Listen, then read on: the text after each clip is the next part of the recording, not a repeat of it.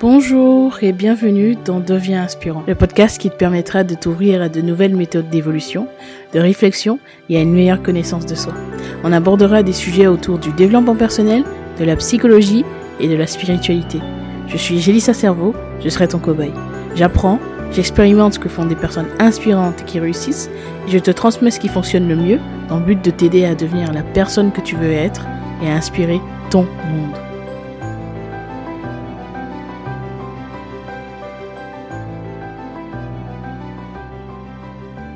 On se retrouve encore aujourd'hui pour euh, parler euh, une nouvelle fois de santé mentale. Je pense que c'est un sujet qui parle à beaucoup de personnes et qui concerne beaucoup de personnes. Je, je vois les retours et je vois de, plus en plus de personnes libérer justement une parole autour de ça, euh, autour de ces thématiques-là, et notamment des personnes qui ont, euh, on dirait, euh, on pourrait dire de l'influence. Et je trouve ça super. Euh, parce qu'il y a beaucoup beaucoup de personnes qui sont touchées, qui ne savent pas forcément comment s'orienter, qui ont peut-être du mal à, à, en parler, à se confier à leurs proches.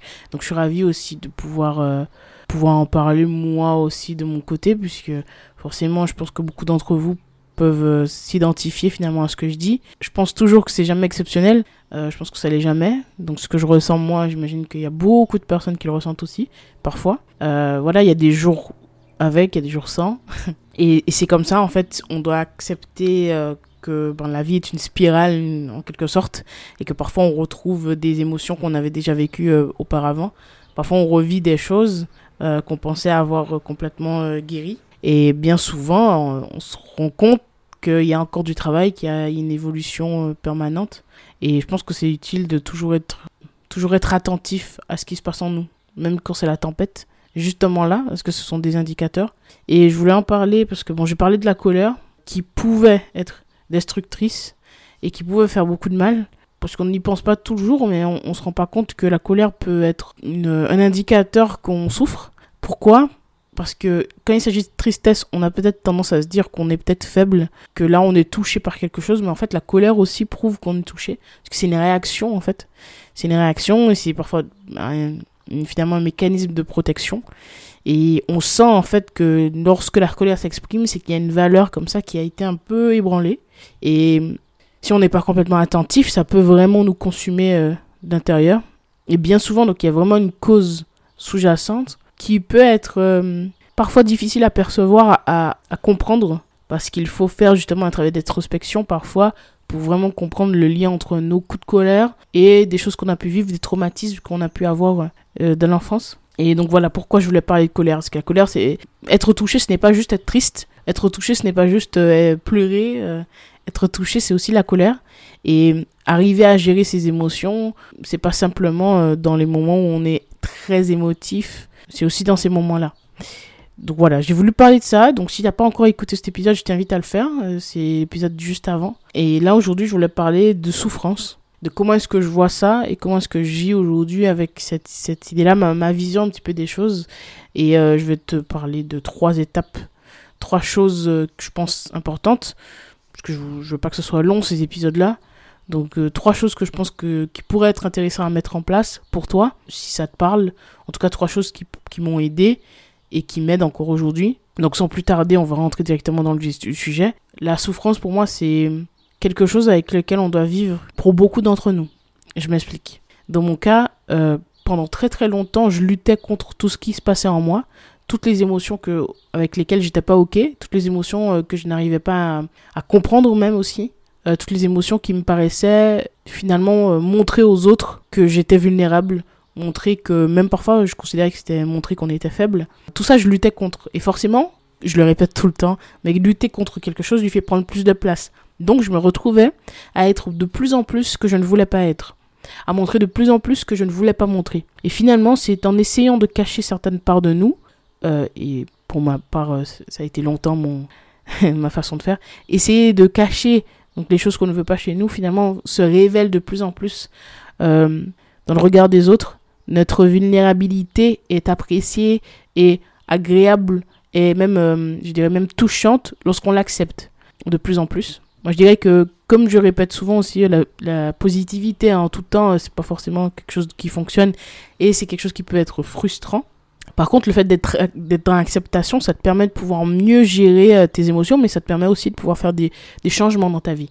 Euh, parce que tu plus dans une lutte, mais tu es euh, dans un flot plutôt sain. Donc la souffrance, pour moi, c'est quelque chose qui peut être là, et qui peut peser, qui peut être difficile à, à vivre, mais ça peut aussi être un moteur pour beaucoup de choses. Un moteur, euh, même si ça paraît étonnant, mais un moteur pour réussir dans ta vie, un moteur pour aller chercher tes objectifs, un moteur pour aussi te transformer, parce qu'on se rappelle bien souvent que on a tendance à pointer du doigt les choses qu'on n'aime pas chez nous, mais en fait, ces choses-là sont finalement une grande aide parfois pour passer à l'action. Je m'explique. Typiquement, tu peux avoir un objectif d'avoir plus confiance en toi. Pourquoi? Bah Parce que pendant longtemps, ça a été difficile. Mais tu n'aurais jamais cherché à aller euh, vers cette direction-là, tu n'aurais jamais cherché à développer ta confiance si tu n'avais pas eu des difficultés avant. Tu vas travailler ta communication, tu vas peut-être t'intéresser à la communication non violente. Pourquoi? Parce que pendant longtemps, ta communication avec tes proches, avec ton entourage n'était pas bonne. Ça t'a créé peut-être de l'inconfort, ça a créé des conflits, peut-être que ça a même créé euh, des, des, des, des vrais problèmes, des vraies problématiques dans ta vie. Et c'est pour cette raison que tu t'es lancé dans cette direction. Mais en réalité, beaucoup de personnes pourraient bénéficier de l'apprentissage euh, quand il s'agit de communication. Beaucoup de personnes pourraient bénéficier euh, d'une d'une introspection. Beaucoup de personnes pourraient bénéficier du fait de sortir de leur zone de confort. T'as pas besoin d'attendre forcément d'avoir cette difficulté. Mais c'est bien souvent cette difficulté qui t'aide à passer à un autre niveau. Et il faut le, faut le comprendre. Donc la souffrance, certes, c'est difficile, mais c'est aussi cette chose euh, qui est parfois un moteur pour passer à l'action. Euh, la souffrance que tu ressens parce que tu as du mal à, accepter voilà, des choses que tu as pu vivre ou des choses que tu vois en toi.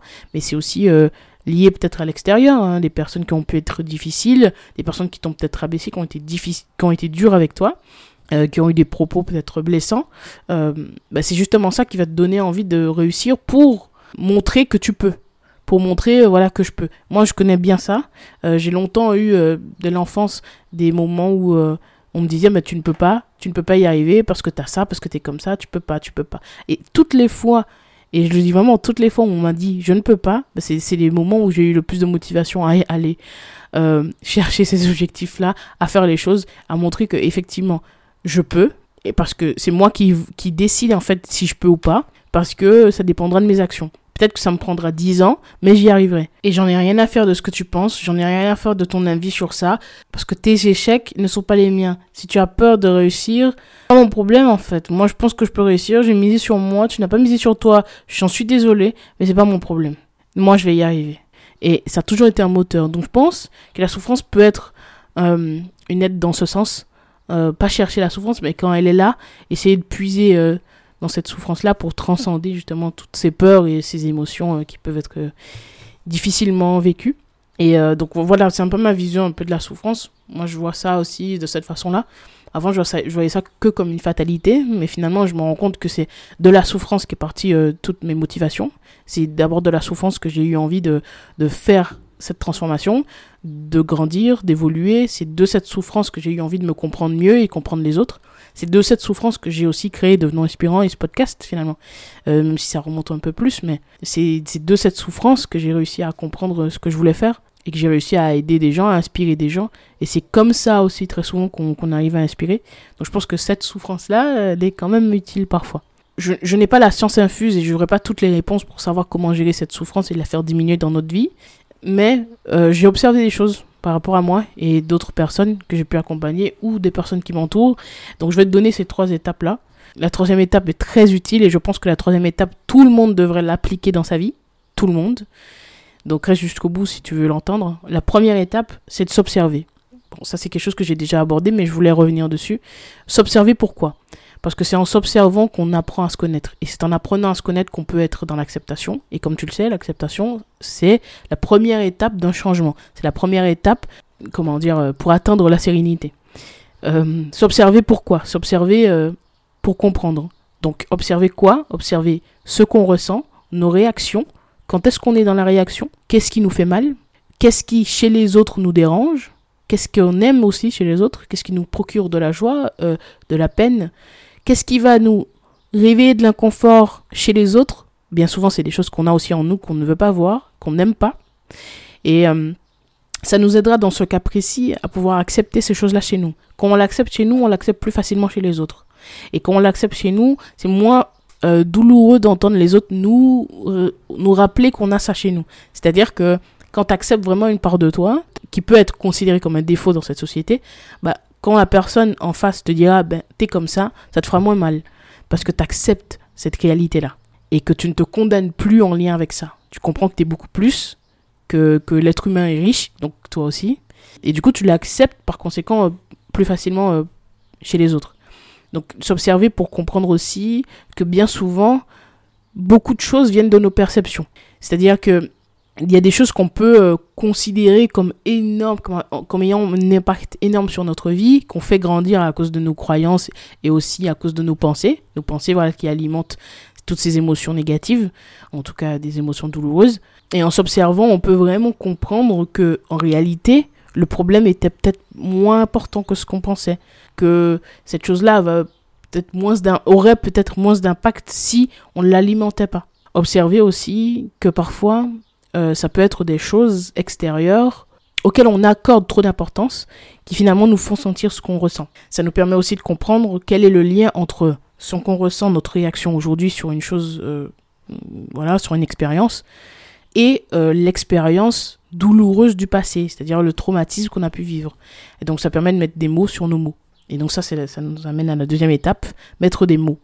Mettre des mots sur ce qu'on ressent. Pourquoi? Parce que ça permet un petit peu de, de s'auto-diagnostiquer.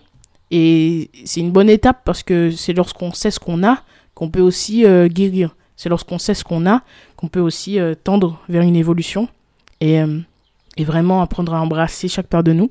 C'est un peu comme, une, comme quand on a une maladie physique. C'est Parfois, tu sais, as des mots, tu as des symptômes et c'est difficile, c'est douloureux, mais c'est lorsque tu sais quel est ton diagnostic, quand le médecin te dit, OK, vous avez ça, bah, tout de suite, t'es un petit peu soulagé, même lorsque c'est euh, quelque chose qu'on pourrait considérer d'un petit peu grave. Euh, parce que il y a souvent cette petite, euh, ce petit soulagement au moment où t'entends le diagnostic, parce que tu dis, ok, je sais enfin. Donc maintenant que je sais, ok, on pourra trouver une solution, on peut peut-être faire un traitement, peut-être qu'il y a des solutions à ça. Et après, tu apprends en fait que d'autres personnes sont touchées par les mêmes choses que toi et ça te soulage encore plus. Tu dis, ok, donc c'est possible d'en guérir, c'est possible d'aller mieux. Et ok, je comprends enfin qui je suis. Et puis ça te permet aussi, dernière chose, d'avoir de l'indulgence envers toi encore une fois, parce que tu comprends que si tu agis comme tu agis aujourd'hui, même si ça ne te plaît pas, c'est souvent lié à un mécanisme de défense. C'est souvent lié à ton ego qui te protège en lien avec des choses que tu as vécues dans le passé. Ça te permet aussi de comprendre que si tu agis comme ça, c'est parce que peut-être qu'il y a une partie de toi inconsciente qui essaie de revivre des choses que tu as vécues dans le passé afin de pouvoir en guérir. Parce que tant que tu n'as pas vécu ce, ce, traumatisme réellement, bah, il est bien souvent compliqué de pouvoir le, en guérir finalement.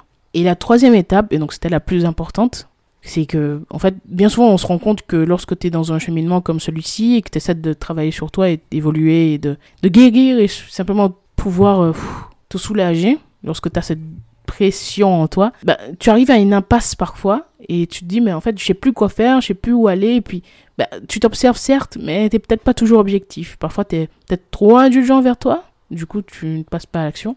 Et parfois tu es trop dur avec toi. Du coup, tu, dans les deux cas, tu n'avances pas. En tout cas, tu ne sens, tu te sens toujours pas mieux. Il n'y a pas vraiment de méthode miracle, il n'y a pas vraiment de méthode euh, comme ça, un claquement de doigts, il n'y a pas ça. Moi, je ne connais pas en tout cas.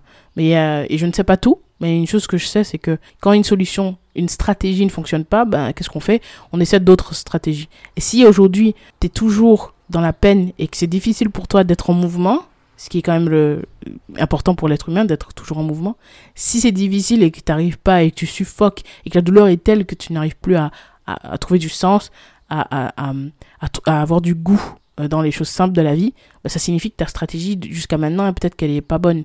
En testant d'autres choses, ça t'aidera peut-être à trouver euh, celle qui fonctionne pour toi. Euh, parce qu'on est tous différents, évidemment. Et même si on a peut-être quelque chose de semblable, de similaire, que une stratégie qui fonctionnera pour quelqu'un ne fonctionnera pas forcément pour d'autres. Donc, la troisième étape est donc de se faire accompagner de se faire aider par un professionnel, un psychologue, un psychiatre. Ça dépendra aussi de, de ce qu'on a, ça dépendra euh, évidemment de l'avancée euh, de, de, notre, de nos mots.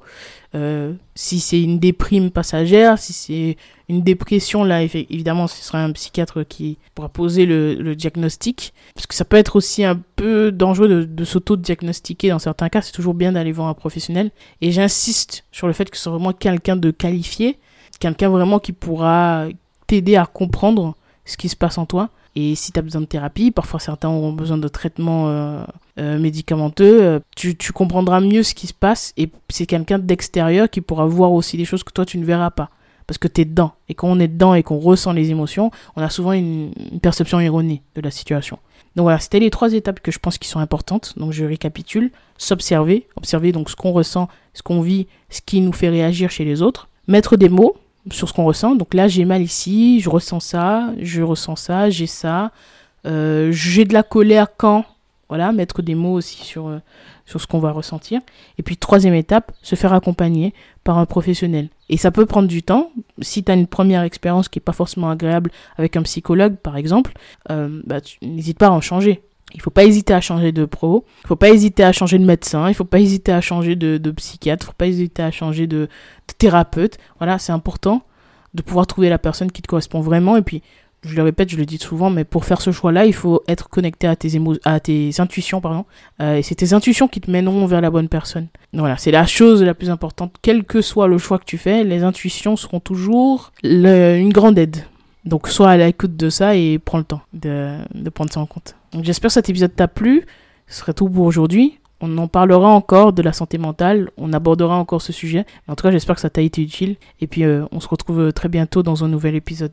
Devenons inspirants ensemble. Si tu souhaites trouver ta mission de vie, connaître tes dons innés et tes dons acquis, trouver un petit peu plus de sens chaque jour dans ta vie, je t'invite à t'inscrire à ma newsletter, le journal inspirant. Le lien est dans la description. Tu recevras toutes les semaines un email te permettant de pouvoir trouver un petit peu plus de sens avec des exercices, des prises de conscience, des nouvelles découvertes que je ferai au fur et à mesure du temps et puis un partage de mon expérience personnelle. Donc le lien est dans la description encore une fois. On se retrouve de l'autre côté.